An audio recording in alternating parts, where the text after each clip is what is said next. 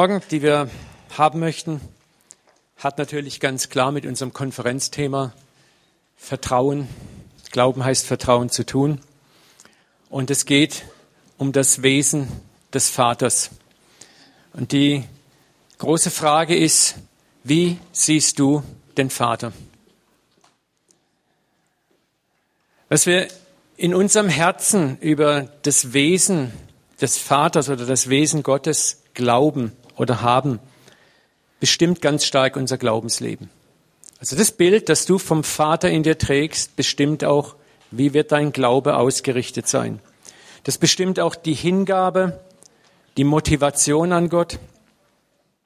Und es bestimmt auch, was gibst du an andere Menschen weiter. Das Bild, das wir von Gott in uns tragen, ist logischerweise das Bild, was wir auch weitergeben an andere Menschen. Und das Bild, das wir vom Vater in uns haben, bestimmt auch, wie weit vertrauen wir ihm. Wie weit vertrauen wir ihm?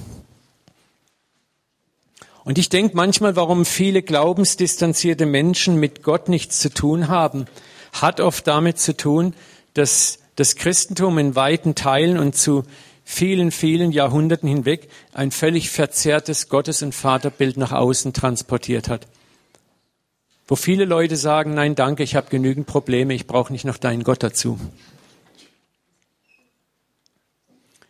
Wie wir Gott wahrnehmen, wird oft bestimmt auch durch die Art, wie wir aufgewachsen sind. Ne? Wenn du mal jetzt für dich selber einfach den Test machst, sag mal das Wort Vater im Geist, ne? was kommen für Emotionen in dir hoch? Das ist ganz interessant. Wir haben, jeder von uns hat Vaterschaft anders erlebt.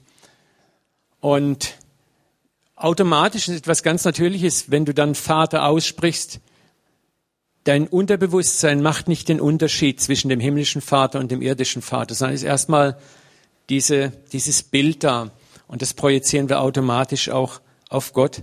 Das heißt also, die Form der Erziehung, die wir erfahren haben, die Form von Vaterschaft, auch zum Teil Mutterschaft, die wir erfahren haben, definiert auch ein Stück weit, wie nehmen wir Gott als Vater wahr dann wird unser Gottesbild auch geprägt durch die geistige Umgebung, in der wir groß geworden sind. Ne? Vielleicht sind wir in kirchlichen Einrichtungen oder in, in gemeindlichen Kontext groß geworden, der sehr eng, sehr gesetzlich, sehr bestimmend war, wo, wo mit viel Angst und Furcht gearbeitet wurde, wo auch ein bestimmtes Gottesbild uns vermittelt wurde. Und das hat uns geprägt. Und dann ist auch ein dritter entscheidender Punkt ist, und das darf man nicht unterschätzen, mit welcher Intensität suchst du selber das Vaterbild? Wir haben gestern ansatzweise darüber gesprochen und ich hatte da den Blackout auch. Die Frage ist auch immer, äh, wir neigen gern dazu, uns hinzusetzen. Das ist unsere westliche Lernkultur. Da vorne ist der Lehrer, hier sitzen wir und der Lehrer lehrt uns. Das ist an sich nicht schlecht, aber das ist nur eine Dimension des Lernens. Die andere Dimension des Lernens ist, dass ich das, was ich höre, auch überprüfe. Dass ich das, was ich höre, auch nehme und damit selber mich auf den Weg mache und sage, okay, äh, ich muss das verdauen, ich muss es für mich aufspalten und das hilft mir vielleicht auch noch weitere Dinge zu extrahieren und so zu einem eigenen Gottesbild zu kommen. Ja? Das ist auch sehr, sehr wichtig, dass dass wir erkennen, es ist, Gott hat den Lehrer eingesetzt, aber er hat dir auch den Heiligen Geist gegeben, der dich in alle Wahrheit führt. Und deswegen, ich sage es auch immer, wenn ich Bibelschule mache und auch so, was ich hier predige, ist das, was ich für mich von Gott erfahren habe, auch was ich euch heute Morgen sage. Aber ich würde nie den Anspruch erheben, ich lehre hier ex cathedra, ne? also unfehlbar. Ich habe eine gewisse Autorität natürlich als Pastor, da warnt uns die Bibel auch davor dass wir als Lehrer doppelte Verantwortung haben. Aber ihr habt auch eine Verantwortung. Nicht einfach nur zu sagen, Wayne hat gesagt, Uwe hat gesagt, darum stimmt es so, sondern auch zu sagen, okay, wie resoniert es denn in dir? Was fühlst dich gut oder nicht gut dabei?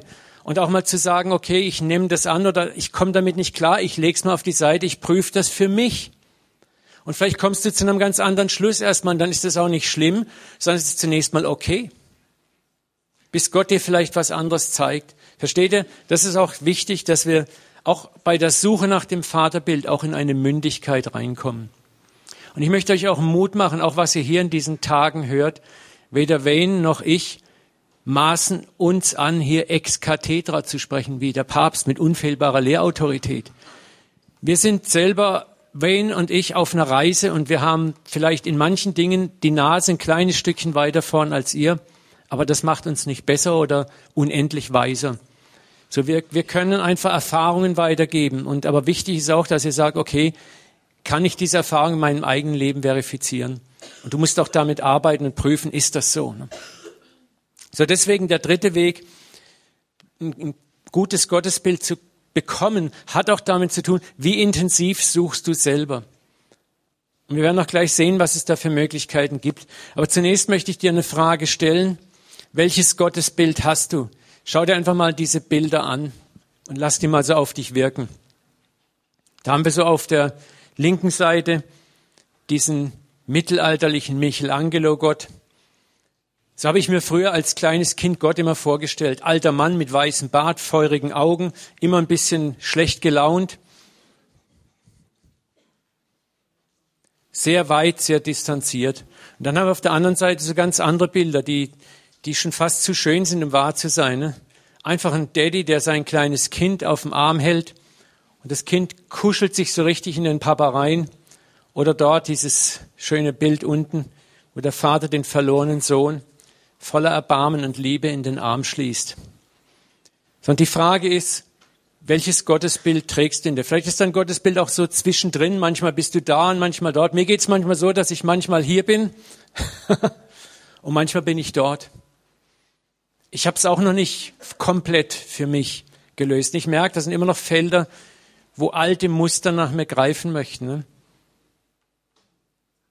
Sondern das ist sehr wichtig zu fragen. Und jetzt sind die nächsten Fragen. Was ist dein Gottesbild? Ist es streng, zornig oder gütig oder liebevoll? Frag dich das mal selber.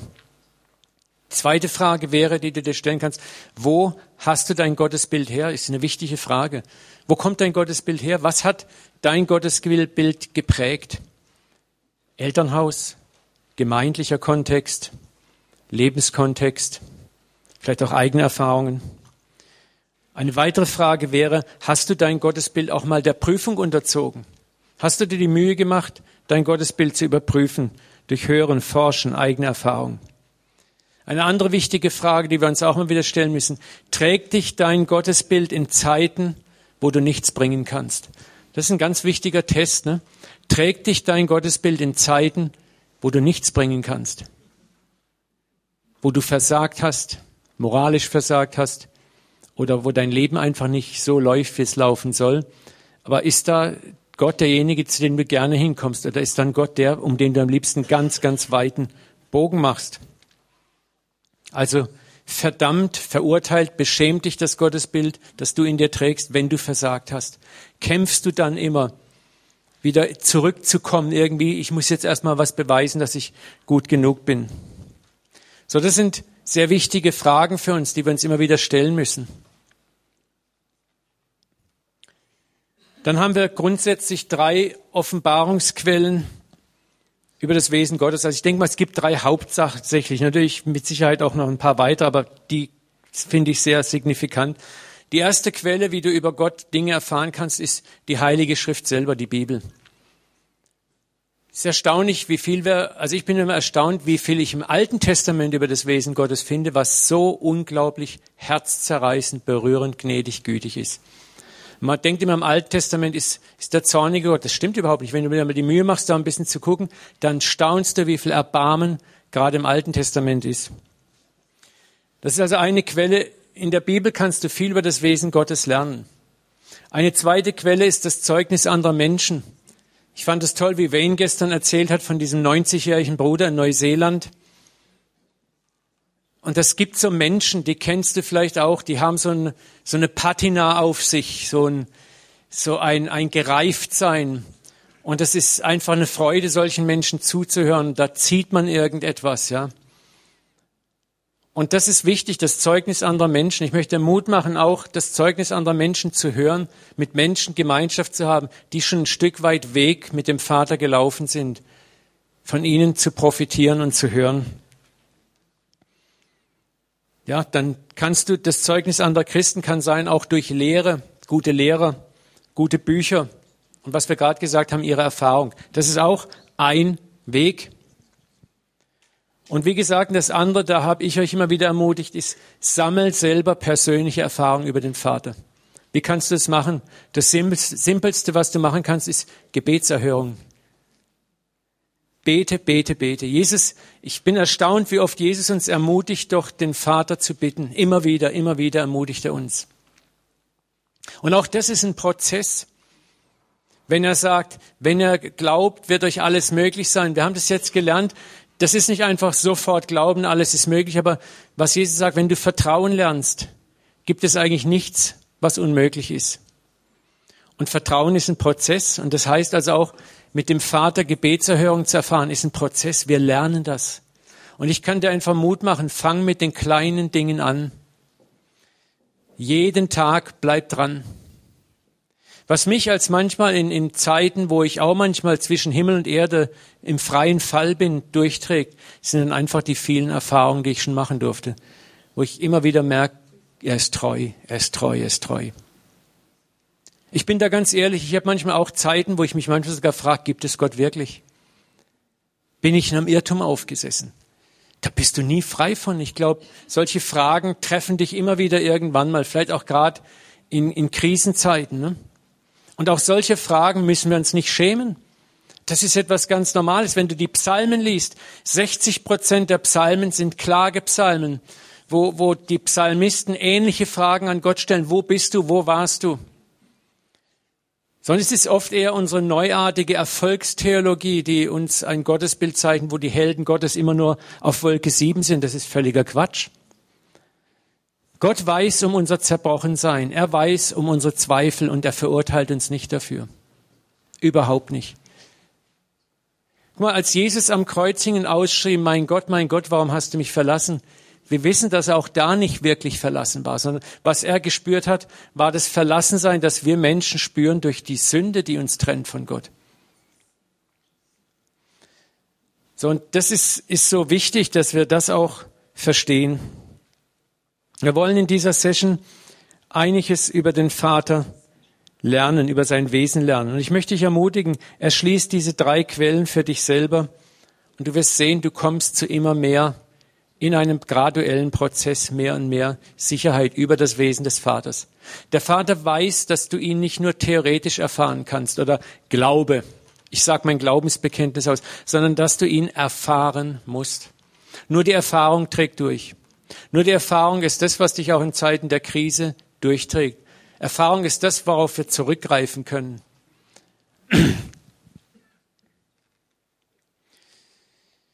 Manchmal hat man den Eindruck, dass äh, es zwei Götter gibt, wenn man die Bibel aufschlägt. Den Gott des Alten Testamentes und des Neuen Testamentes. Den ärgerlichen und den lieben Gott.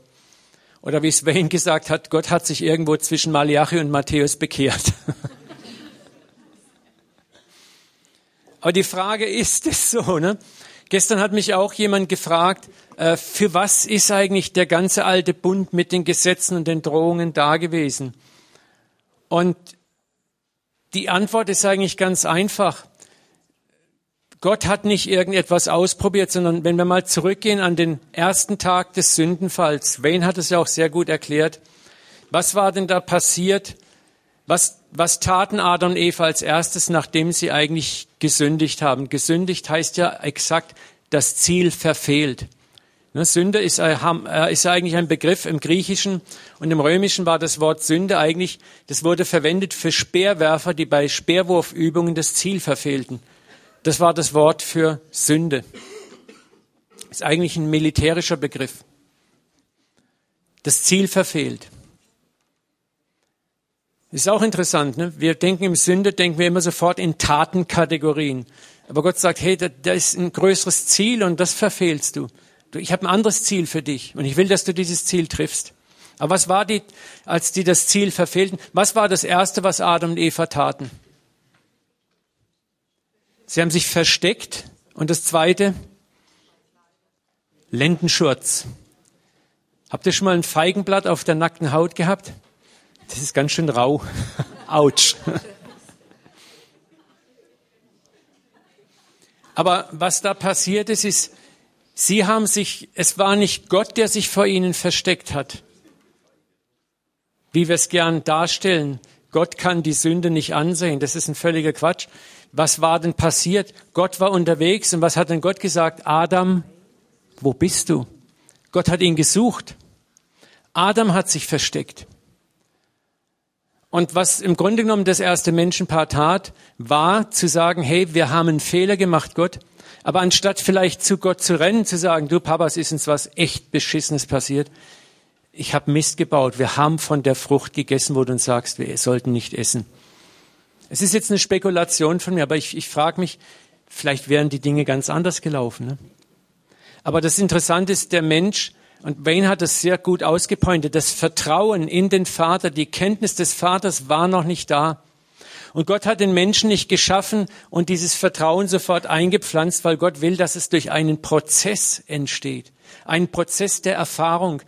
Das ist auch ein Grund, warum du nach der Bekehrung nicht gleich einen Herzinfarkt kriegst und im Himmel bist. Sondern Gott will, dass du das Leben mit ihm, auch die Struggles, die das mit sich bringt, die, dieses Kämpfen erfährst. Es macht dich barmherzig, es macht dich gütig und gnädig, auch dein Fallen zu erleben. So und Gott wollte, dass der Mensch etwas erfährt. Und das war der Punkt, der Mensch wollte eigentlich sagen, hey Gott, wir kriegen das schon hin, wir fixen das. Wir gehen ein bisschen auf Distanz zu dir, wir hängen uns was vor und dann ist doch alles alright. Ne? Und Gott hätte jetzt mit Adam und Eva eine Grundsatzdiskussion anfangen können, erklären können, dass das so nicht funktioniert.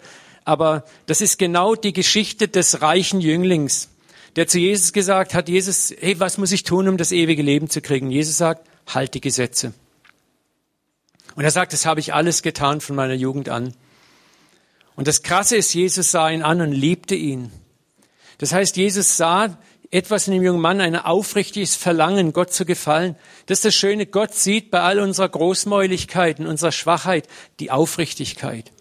Aber er kann auch das nicht stehen lassen. Jesus konnte nicht stehen lassen, dass dieser junge Mann dachte durch das Halten der Gesetze. Darum sagt er ihm, verkauf alles, was du hast. Die Latte liegt nicht bei zwei Meter, sie liegt bei zehn Meter, über die du springen musst. Pack ich nicht. Und Jesus hätte jetzt auch lange mit dem jungen Mann diskutieren können über, du kannst das Gesetz nie halten. Und die hätten eine endlose theologische Debatte gehabt. Also muss Jesus den Beweis antreten. Gott hätte mit Adam und Eva diskutieren können. Er sagt, wir treten den Beweis an. Versuch's mal, Adam und Eva. Versuch mal aus eigener Kraft gerecht zu werden. Hier hast du schon mal erste paar Gesetze. Und dann später mit Israel gibt Gott noch mehr Gesetze einer ganzen Nation. Und was, was war die Geschichte Israels, wenn wir sie ganz entspannt lesen? Hinfallen, aufstehen, hinfallen. Gericht, hinfallen, Gericht, hinfallen, Gericht. Es kommt Gericht das Volk bekehrt sich für eine Weile, bis man das Gericht vergessen hat und dann geht es gerade wieder von vorne los. Und du findest zahllose Verse, in denen Gott genau das beschreibt. Er sagt, deine Buße Israel ist schneller weg als der Morgentau. Was soll ich dir machen? Und Paulus bringt es auf den Punkt im Römerbrief, wo er sagt, das Gesetz kam neben herein, um die Sünde sichtbar zu machen, nicht, dass wir es halten. So, und deswegen hat Gott sich nicht zwischen dem Alten und Neuen Testament bekehrt oder hat da irgendeinen Bund, wir versuchen es mal mit dem Gesetz, ne? sondern das Gesetz war eigentlich dazu da, um zu zeigen, dass wir auf diesem Weg es nicht schaffen. Dummerweise haben wir es bis heute auch im neuen Bund immer noch nicht gelernt, weil weite Teile des Christentums ist ein perfekter Mix zwischen Gesetz und Gnade, immer noch. Und das ist genau das, wo, wo der Heilige Geist uns frei machen möchte von. Schauen wir mal zwei Verse an. In Malachi 3,6 sagt Gott, ich, der Herr, wandle mich nicht. Also ich bin nicht im Alten Testament ein anderer, im Neuen Testament wieder ein völlig anderer Gott. Jakobus sagt es auch, 1,17, alles, was gut und vollkommen ist, das kommt von Gott, dem Vater des Lichts. Er ist unwandelbar.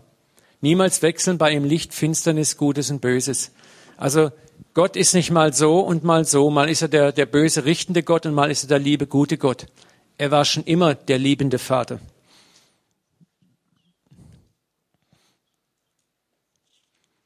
Das Problem mit dem Wesen Gottes, dem verdrehten Wesen Gottes, begann ungefähr im dritten Jahrhundert, als mehr und mehr Kirchenväter versuchten, Gott durch die griechische Philosophie zu erklären. Und dann wurde das Gottesbild immer mehr und mehr verzerrt. Und Athanasius, einer der letzten griechischen Kirchenväter, sagte damals schon in diese Debatte hinein, wenn wir Gott verstehen wollen, dann nur über seine Vaterschaften als Vater. Er hat sich damals schon gewehrt dagegen, dass man Gott definiert über das aristotelische Weltbild oder über das platonische Weltbild. Das ist eine ganz interessante Geschichte zu sehen, wie auch in dieser Zeit langsam das Christentum sich getrennt hat vom Judentum, das Judentum immer mehr rausgeschossen wurde und dann war plötzlich ein Erklärungsnotstand da. Man konnte Gott nicht mehr erklären, weil das Judentum war ja ein No-Go. Aber die Juden hatten eine 5000-jährige Geschichte mit Gott. Und jetzt griff man in die andere Trickkiste, in das griechische Denken hinein, um Gott zu erklären. Und plötzlich war die Sünde und das Gesetz im Mittelpunkt. Und das ganze Gottesbild hat sich vom Vater hin, der Vater wurde immer mehr raus aus der Mitte transportiert. Und das Gericht und das Gesetz und die Angst kamen in die Mitte rein. Und das hat auch der ganzen mittelalterlichen Kirche diese Machtfülle beschert, die von Gott so nie vorgesehen war, mit der Angst vor Gott die Menschen zu kontrollieren. Und da müssen wir aufpassen, ob das nicht heute in, in vielen Gruppen auch ähnlich funktioniert.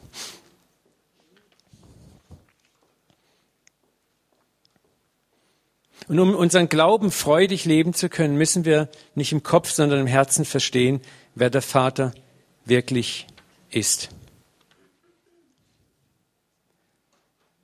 Viele Christen haben, also christlichen Bewegungen haben angefangen, eigentlich wie die Pharisäer, Gottes heilige Unnahbarkeit überzubetonen, sodass viele Gläubige keine Beziehung mehr zum Vater hatten, Angst vor ihm hatten. Und viele Fehlentwicklungen kamen daraus. Auch das, was wir haben, die Vermittlerschaft der Heiligen von Maria und auch der Kirche, das ist daraus entstanden. Und wir, wir sollten uns hüten, über Katholiken die Nase zu rümpfen. Wie viele Leute kommen her und sagen, Pastor, würdest du mal für mich beten? Pastor, legst du mir mal die Hände auf? Oder da ist der Prophet so und so, der wird's richten für mich. Wir Charismatiker sind kein Deut besser. Wir haben nämlich auch unsere Heiligen und unsere Mittler. Mach mal eine Prophetenkonferenz und es ist richtig sattvoll, weil jeder irgendwie hofft, was abzukriegen. Und mach mal einen Gebetsabend, da kannst du an einer Hand abzählen, wer kommt.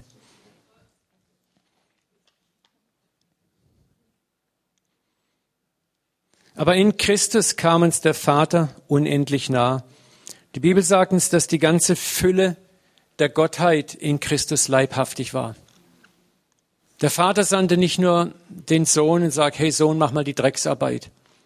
Das ist ein Geheimnis. Die Trinität können wir nie wirklich verstehen in diesem Leben. Aber die Bibel sagt uns ganz klar, dass die ganze Fülle der Gottheit in Christus leibhaftig war. Ich sage mir immer, mir hilft es immer zu sehen, als Jesus am Kreuz hing, hing nicht nur Jesus allein im Kreuz, sondern auch der Vater und der Heilige Geist.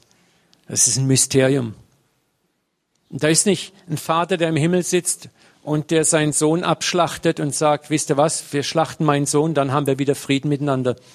Sondern Gott selber hat sich, die ganze Gottheit hat sich reingegeben, um uns zu retten.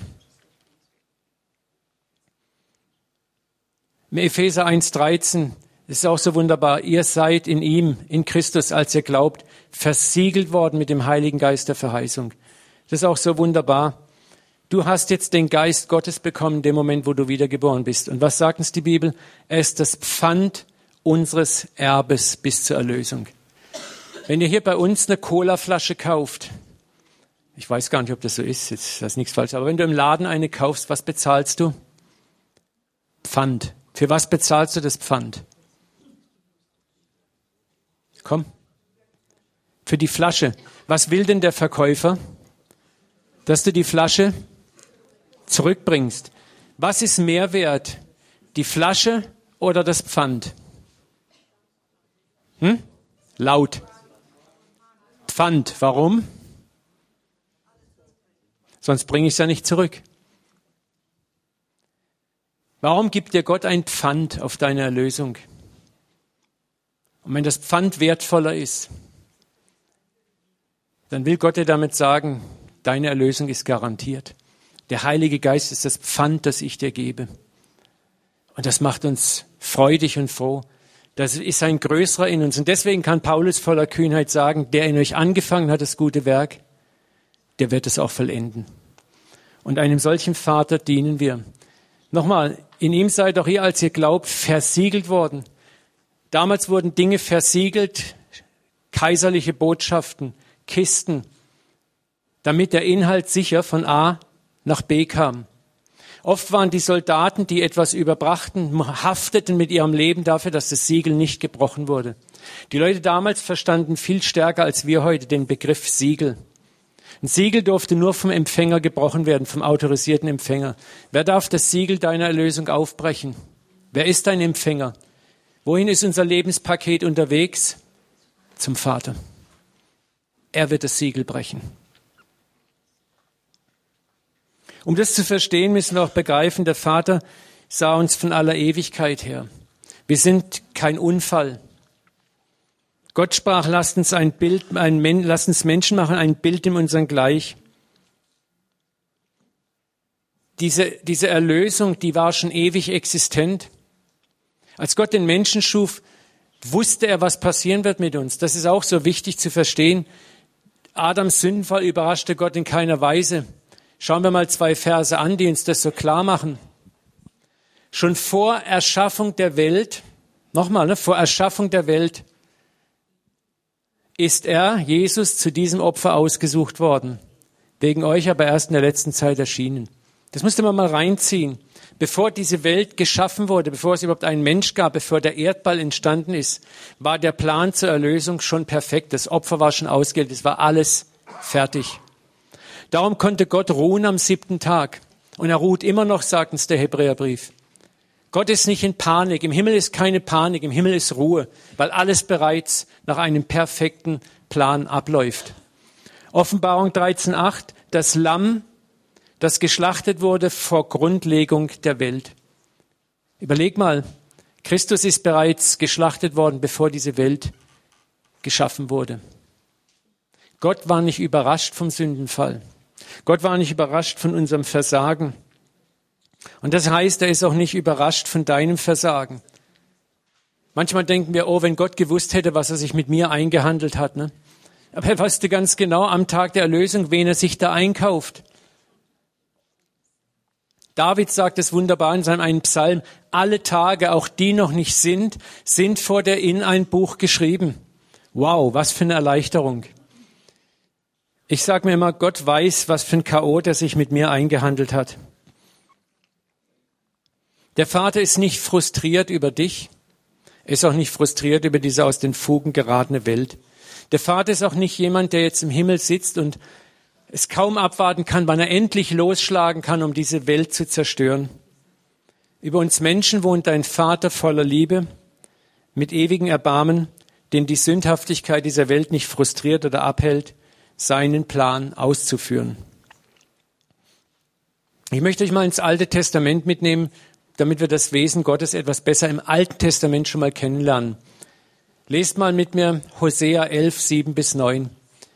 Da bringt Gott zunächst mal ein Statement über Israel. Was sagt er über Israel, seine Braut, sein, sein Volk? Mein Volk ist geneigt zum Abfall von mir. Er sagt, das ist in ihnen drinnen abzufallen. Die wollen abfallen. Das ist ihr Status, ihr Zustand. Ruft man sie nach oben, also ruft man sie in die Erlösung, ruft man sie in die Buße, so erhebt sich gar niemand. Das erleben wir heute auch oft.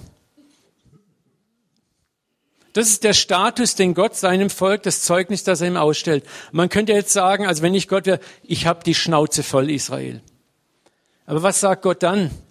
Wie könnte ich dich hergeben, Ephraim? Ephraim ist der Codename für Israel. Wie könnte ich dich preisgeben? Weißt du, und da begegnet es eine Liebe, die ist irgendwie krass. Gott gibt ein ganz klares Statement über diese entsetzliche Schwäche seines Volkes ab. Im nächsten Moment sagt er, aber wie kann ich dich preisgeben? Und das ist für mich eine Liebe, muss ich ehrlich sagen, nach der sehne ich mich zutiefst. Ich möchte gerne geliebt werden um meiner selbst willen, nicht weil ich Pastor bin, weil ich was kann oder bin oder für meine Leistung. Das ist die Liebe, nach der ich mich eigentlich sehne, wo ich sage, Gott, ich möchte es erfahren bis in die Zehenspitzen, dass ich in meiner äußersten Zerbrochenheit trotzdem geliebt bin.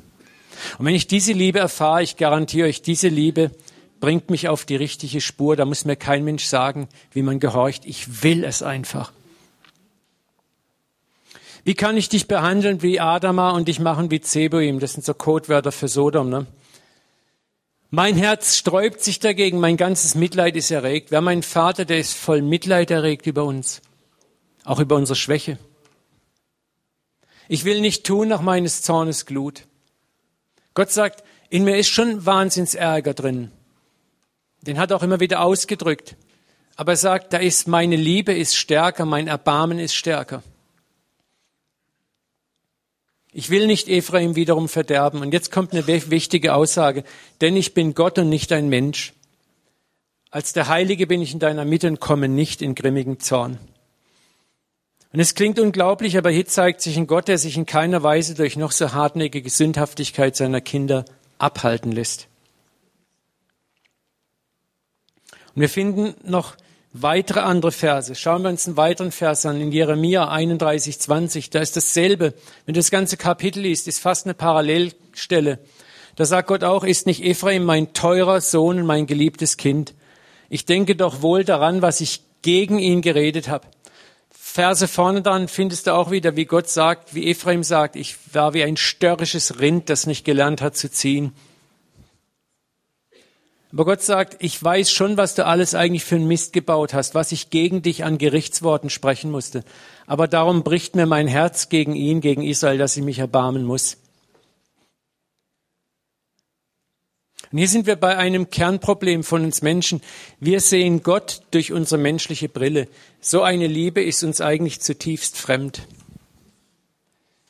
Wayne hat es gestern auch sehr toll oder vorgestern ausgepointet. Wir lieben oft, wenn wir geliebt werden. Und wenn du nicht mich zurückliebst, dann liebe ich dich auch nicht mehr. Das ist die Welt, in der wir groß geworden sind. Liebe gegen Leistung.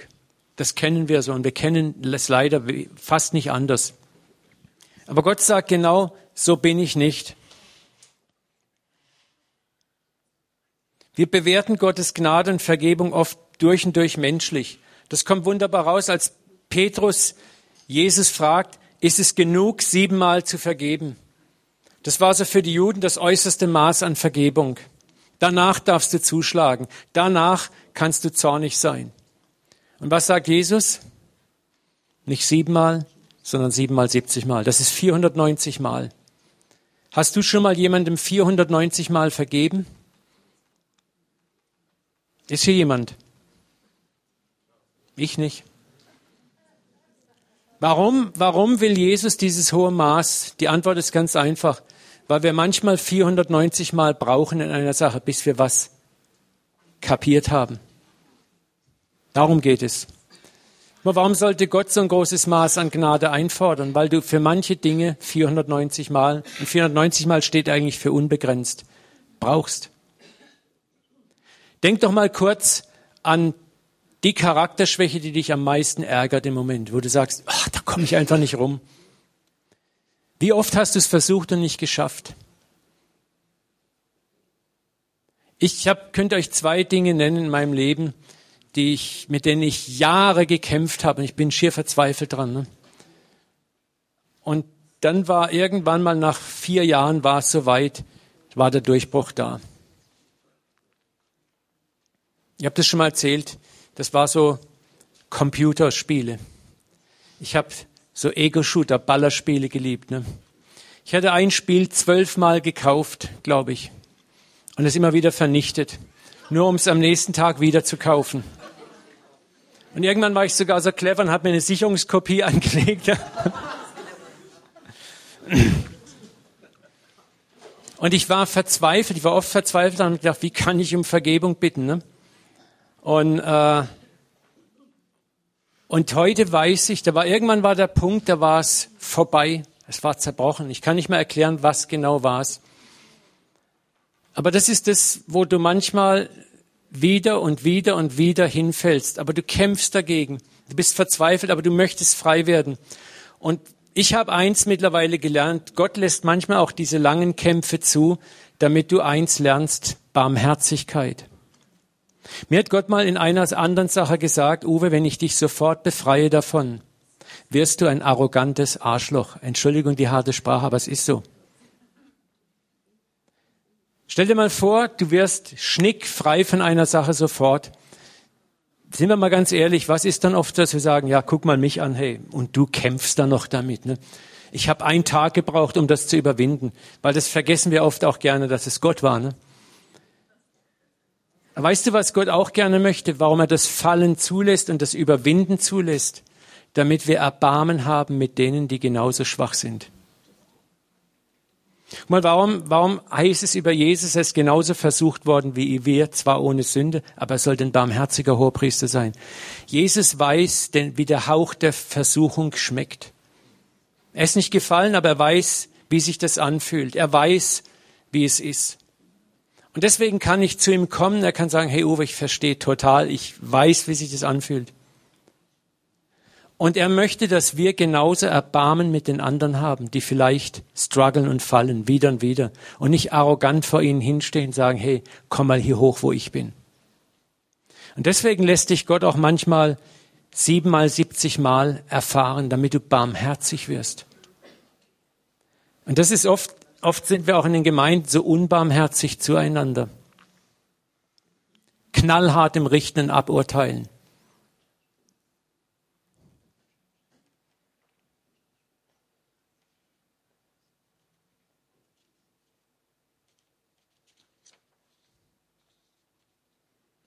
Schauen wir uns einen anderen alttestamentlichen Vers an. Als Mose auf dem, dem Berg war, hat er eine geniale Idee. Er möchte Gottes Herrlichkeit sehen. Und er war in einer schwierigen Situation. Er sollte in das Land Kanaan ziehen. Das Volk war widerspenstig und, und äh, ungehorsam. Und Gott wusste, dass es ein schwerer Marsch für Mose wird, dass das Volk auch wieder und wieder sündigen würde. Und da haben sie gerade sich dieses goldene Kalb gebastelt und Mose ging dann erneut auf den Berg, um diese Gesetzestafeln neu zu kriegen. Und dann kam ihm so diese Idee, wo Gott vorher gesagt hat, ich ziehe nicht mit dir. Und Mose sagt, wenn du nicht mit mir ziehst, ziehe ich auch nicht weg. Und dann sagt Gott, okay, du hast Gnade gefunden. Und Mose sagt, oh, ich habe Gnade gefunden. Krass. Ich nutze das gleich mal aus und stelle die entscheidende Frage, Gott, darf ich deine Herrlichkeit sehen? Und Gott geht darauf ein und er sagt, ich will an dir vorüberziehen. Und das ist jetzt interessant. Frag dich mal ganz ehrlich, wenn du sagst, Gott, ich möchte dich sehen, was wolltest du denn gerne sehen? Viele von uns wollten vielleicht seine Gestalt sehen, sein Gesicht sehen die Engelsheere sehen, die Gewalten um den Thron, seine Allmacht. Aber es ist interessant, was Gott sich entscheidet, dem Mose zu zeigen, ist eigentlich sein innerstes Wesen. Er hat ihm nicht die Engelheere gezeigt, er hat ihm nicht seine Allmacht gezeigt, seine Heiligkeit. Was zeigt ihm Gott? Lesen wir es mal. Ich will an dir vorüberziehen, damit du sehen kannst, wie gütig und barmherzig ich bin. Gott war eins wichtig, dass Mose eins kapierte, ich bin gütig und ich bin barmherzig. Meinen eigenen Namen werde ich vor dir aussprechen. Da kam der Herr nieder in einer Wolke und rief den Namen des Herrn aus. Herr, Herr. Und jetzt ist interessant, wie Gott seinen eigenen Namen eigentlich definiert, was er sagt. Wenn du Herr sagst, was bedeutet das eigentlich? Ich habe mich früher oft ertappt, wie ich immer Herr gesagt habe, Herr. Und irgendwann hat mir Gott gesagt, hey, ich will, dass du mich Papa nennst. Weil das Herr ist so. Und Gott definiert hier, was Herr eigentlich heißt. Er sagt, ich bin barmherzig, gnädig, geduldig. Und Gott sagt, ah, gnädig ist zu wenig, von großer Gnade, Untreue.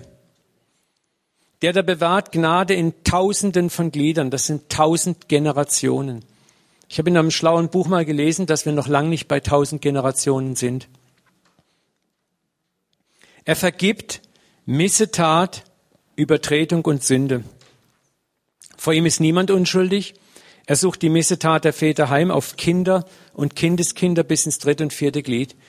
Jetzt führt er das mal vor Augen. Gott sagt, ich bin gnädig bis tausend Generationen und Missetat suche ich nur bis ins dritte Glied heim.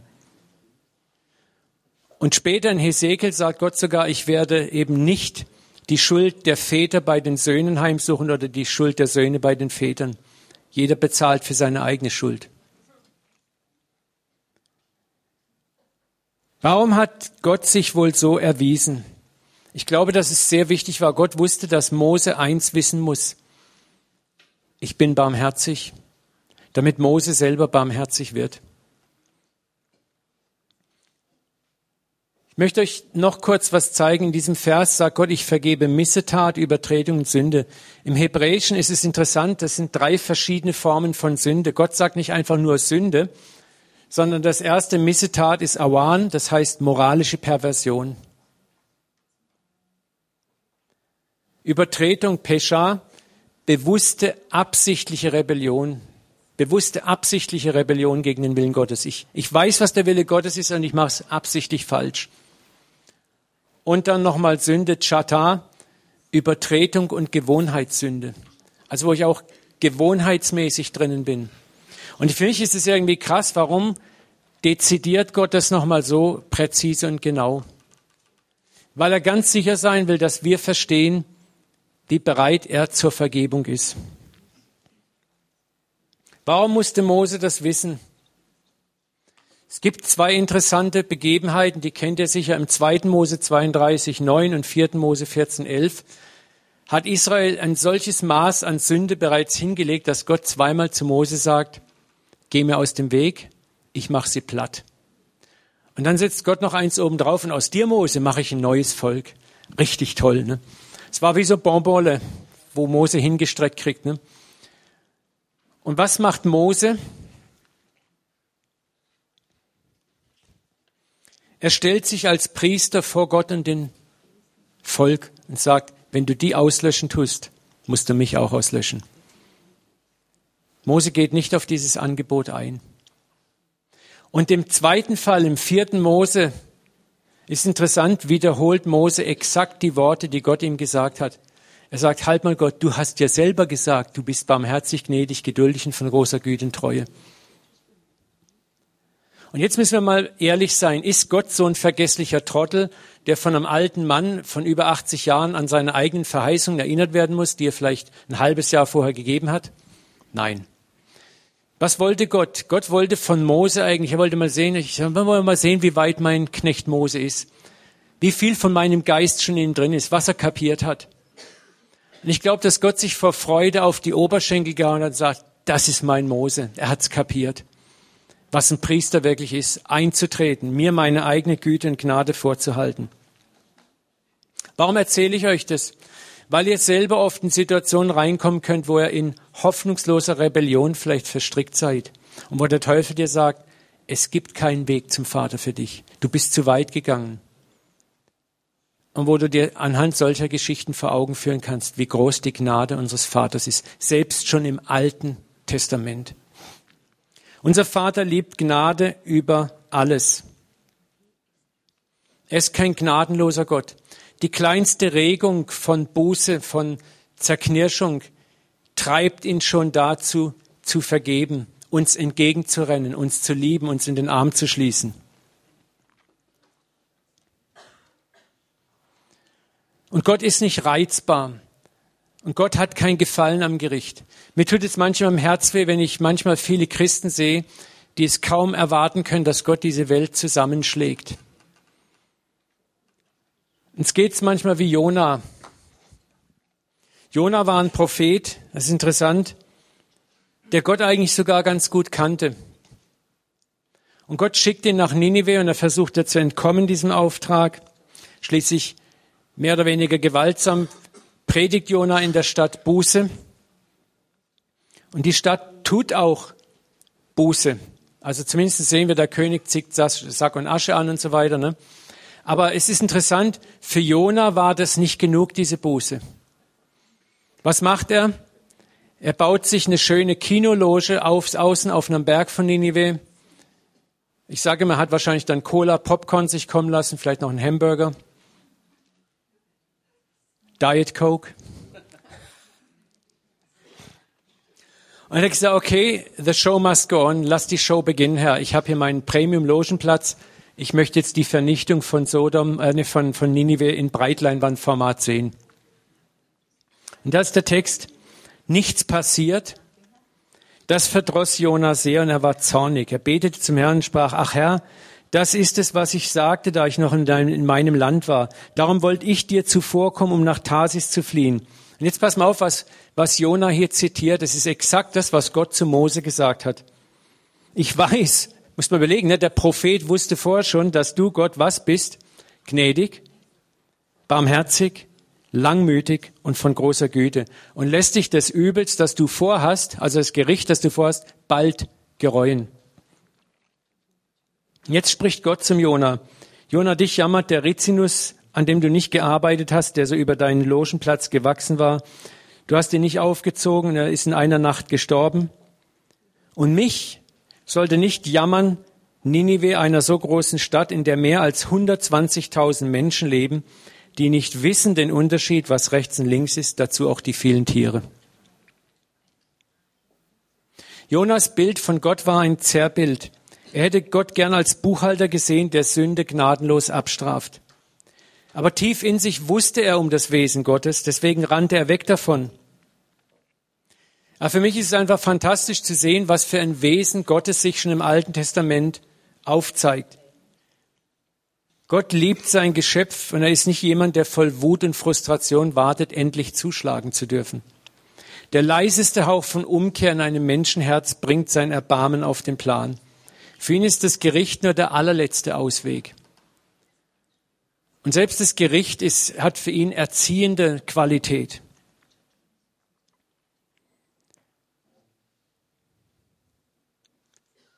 Dann hat sich dieser Gott auch offenbart in einer weiteren Phase in der Gestalt von Jesus. Gott war nicht damit zufrieden, sich nur als Gott zu zeigen, sondern er wollte mit uns Gemeinschaft haben.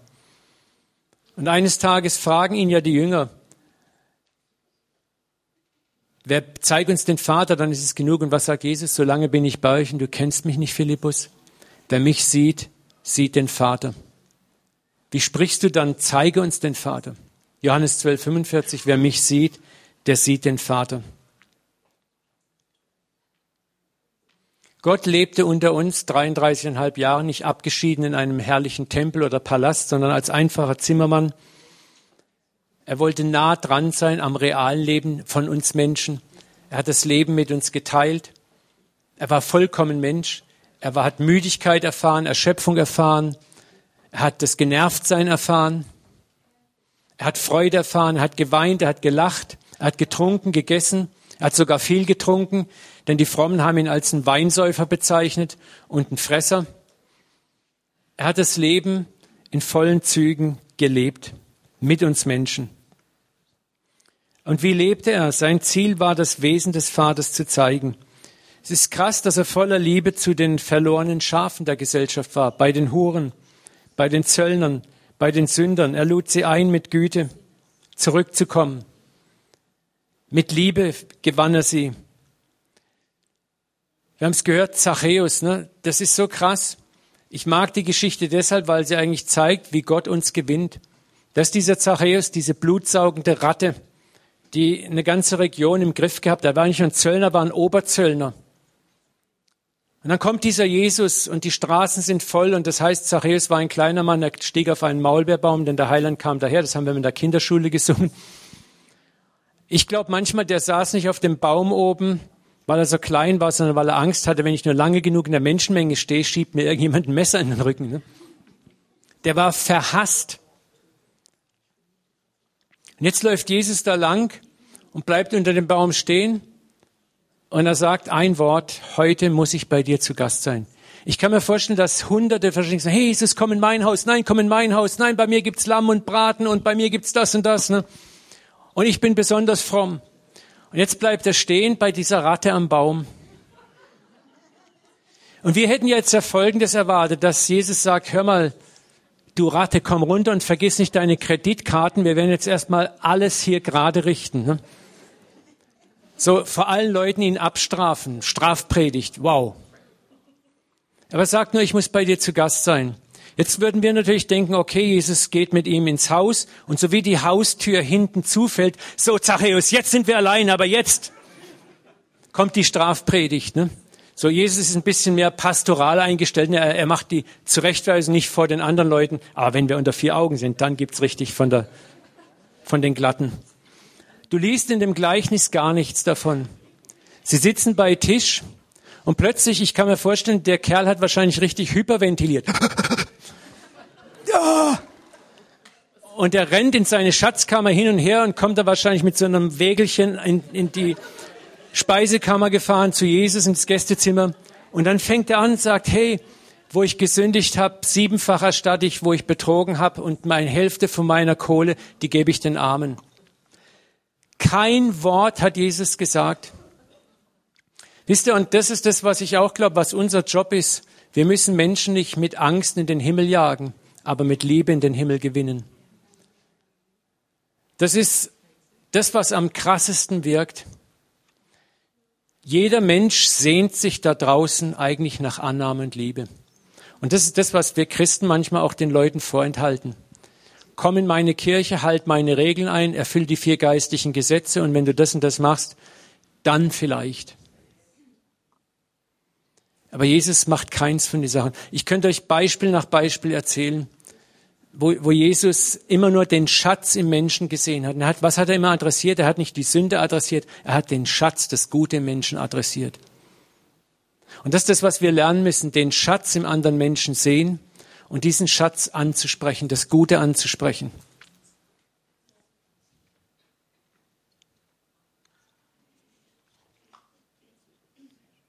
Wir müssen aufpassen. Jesus zerbrach die religiösen Vorstellungen über das Wesen Gottes, die in den Köpfen vieler Frommen waren. Ja. Es ist interessant, wenn du mal über den Zorn von Jesus, über den Ärger von Jesus liest in der Bibel, richtet er sich meistens nicht gegen die Sünder, sondern gegen die frommen Scheinheiligen. Das, was Wayne uns gestern beigebracht hat, die schlimmste Sünde ist eigentlich die Sünde der Selbstgerechtigkeit. So schlecht bin ich ja nicht. Ich bin ja nicht so wie die anderen. Und diese Sünde existiert auch heute noch mitten in unseren Hauskreisen, Hauskirchen, Gemeinden, was immer wir für Formen bevorzugen.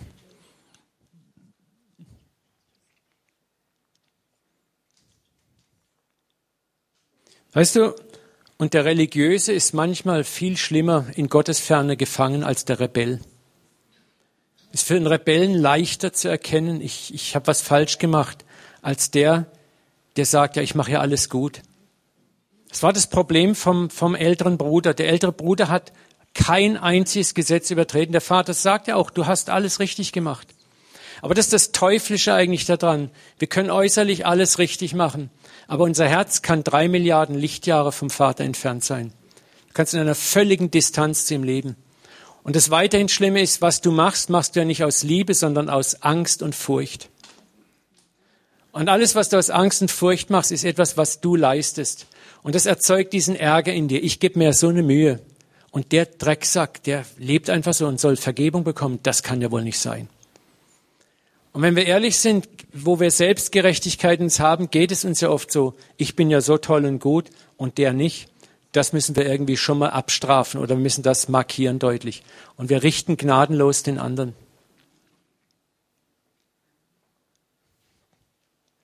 Es ist so schwer, von Selbstgerechtigkeit überführt zu werden, weil wir augenscheinlich nichts falsch machen. Ich bin sparsam, ich komme pünktlich zur Arbeit, ich habe einen Job schon 20 Jahre, ich bin sauber, meine Wohnung ist aufgeräumt und ordentlich, alles läuft gut in meinem Leben. Und da kann man auch nichts gegen sagen. Aber mein Herz ist kalt, mein Herz ist arrogant, mein Herz ist aufgeblasen. Vielleicht nicht so sehr, aber in einigen Bereichen und ich maß mir an, über die anderen ein Urteil zu fällen. Und damit bist du schon außen vor. Und es ist sehr schwer, und da kann Gott oft nur durch eine Offenbarung kommen, das aufzubrechen in uns. Und diese Sünde ist deshalb so schwierig, weil sie so schwer zu erkennen ist. Ich, ich weiß es aus Erfahrung, einfach aus vielen Gesprächen. Jemand, der richtig fett sündigt, die sagen, ich weiß, dass ich in Sünde lebe. Ich weiß, dass ich ein Sünder bin. Ich weiß, dass ich falsch lebe. Über die Leute, mit denen musst du gar nicht über Schlechtsein diskutieren. die meinen viel eher, es gibt keinen Weg raus oder es hat ja eh keinen Sinn.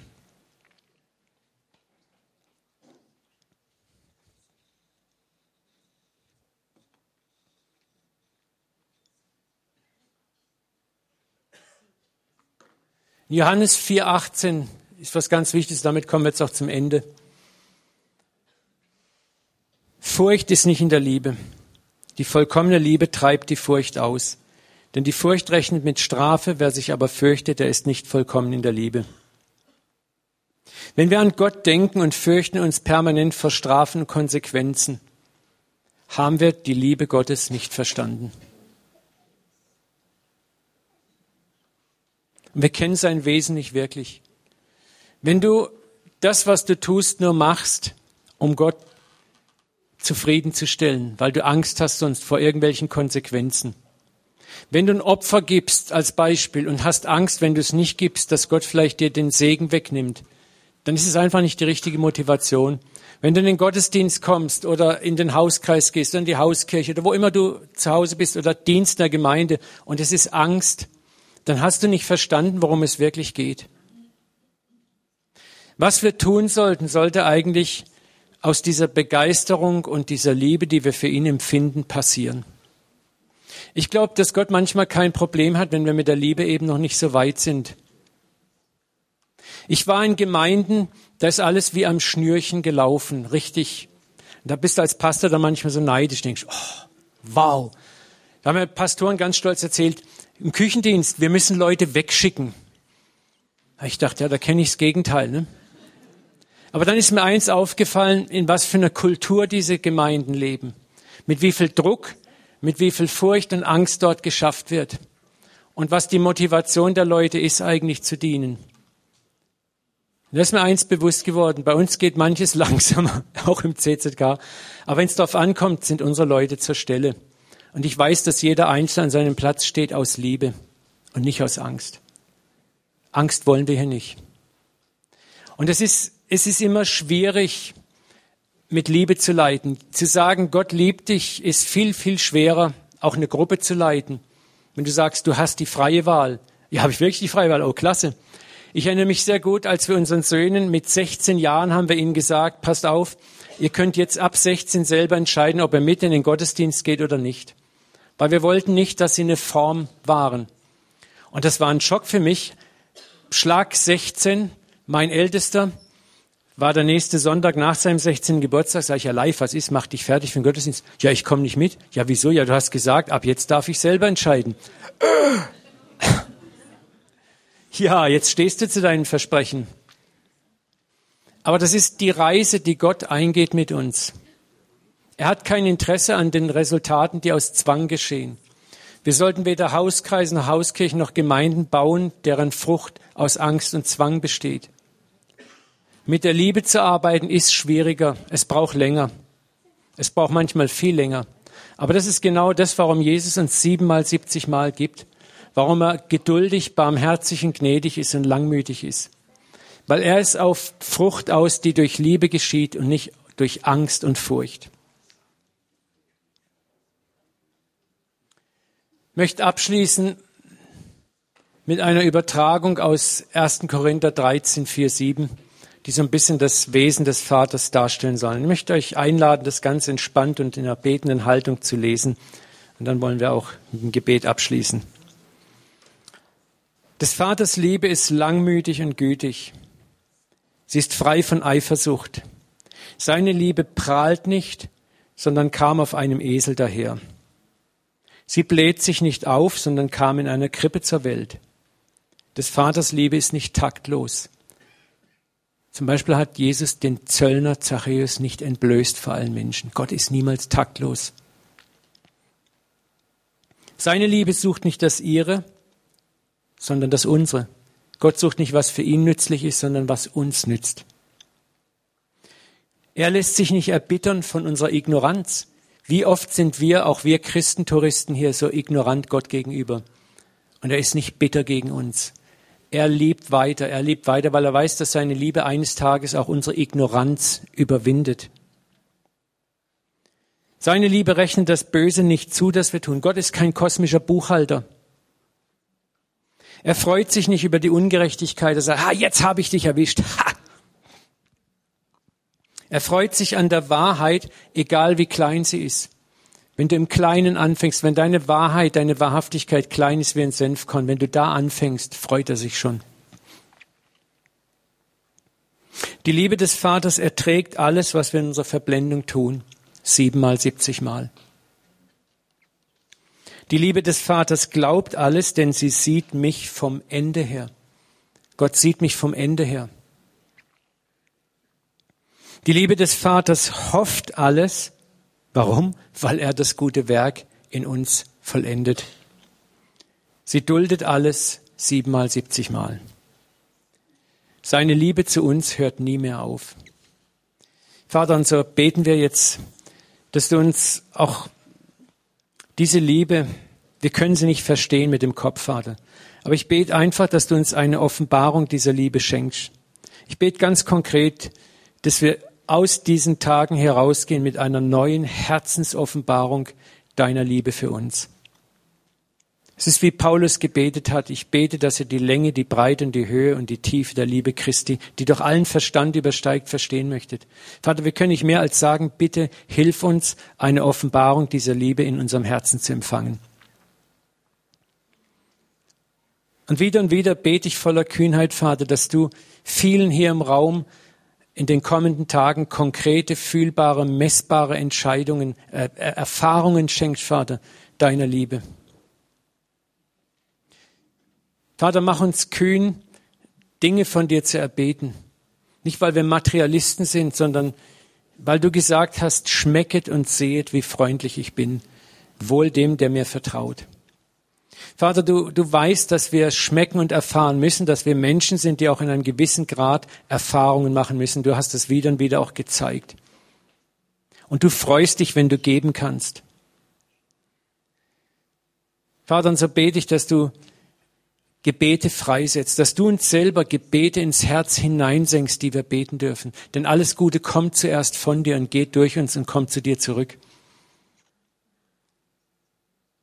Von dir kommt alles und zu dir geht alles. Heiliger Geist, und du lehrst uns auch beten. Und so bete ich, dass du uns kühn machst, dass du uns Erfahrungen zeigst. Erfahrungen zeigst, die wir ausbeten dürfen und wo wir deine Güte und Gnade erfahren. Wir setzen das frei in Jesu Namen, Vater. Und wir beten auch jetzt, dass du das, was wir gehört haben, in einem guten Herzen bewahrst, wo es 30, 60 und 100-fältig Frucht trägt. In Jesu Namen. Amen. Und ich möchte euch ermutigen, immer wieder ermutigen mit diesen Gebeten. Ich habe, die CZKler können jetzt schon zur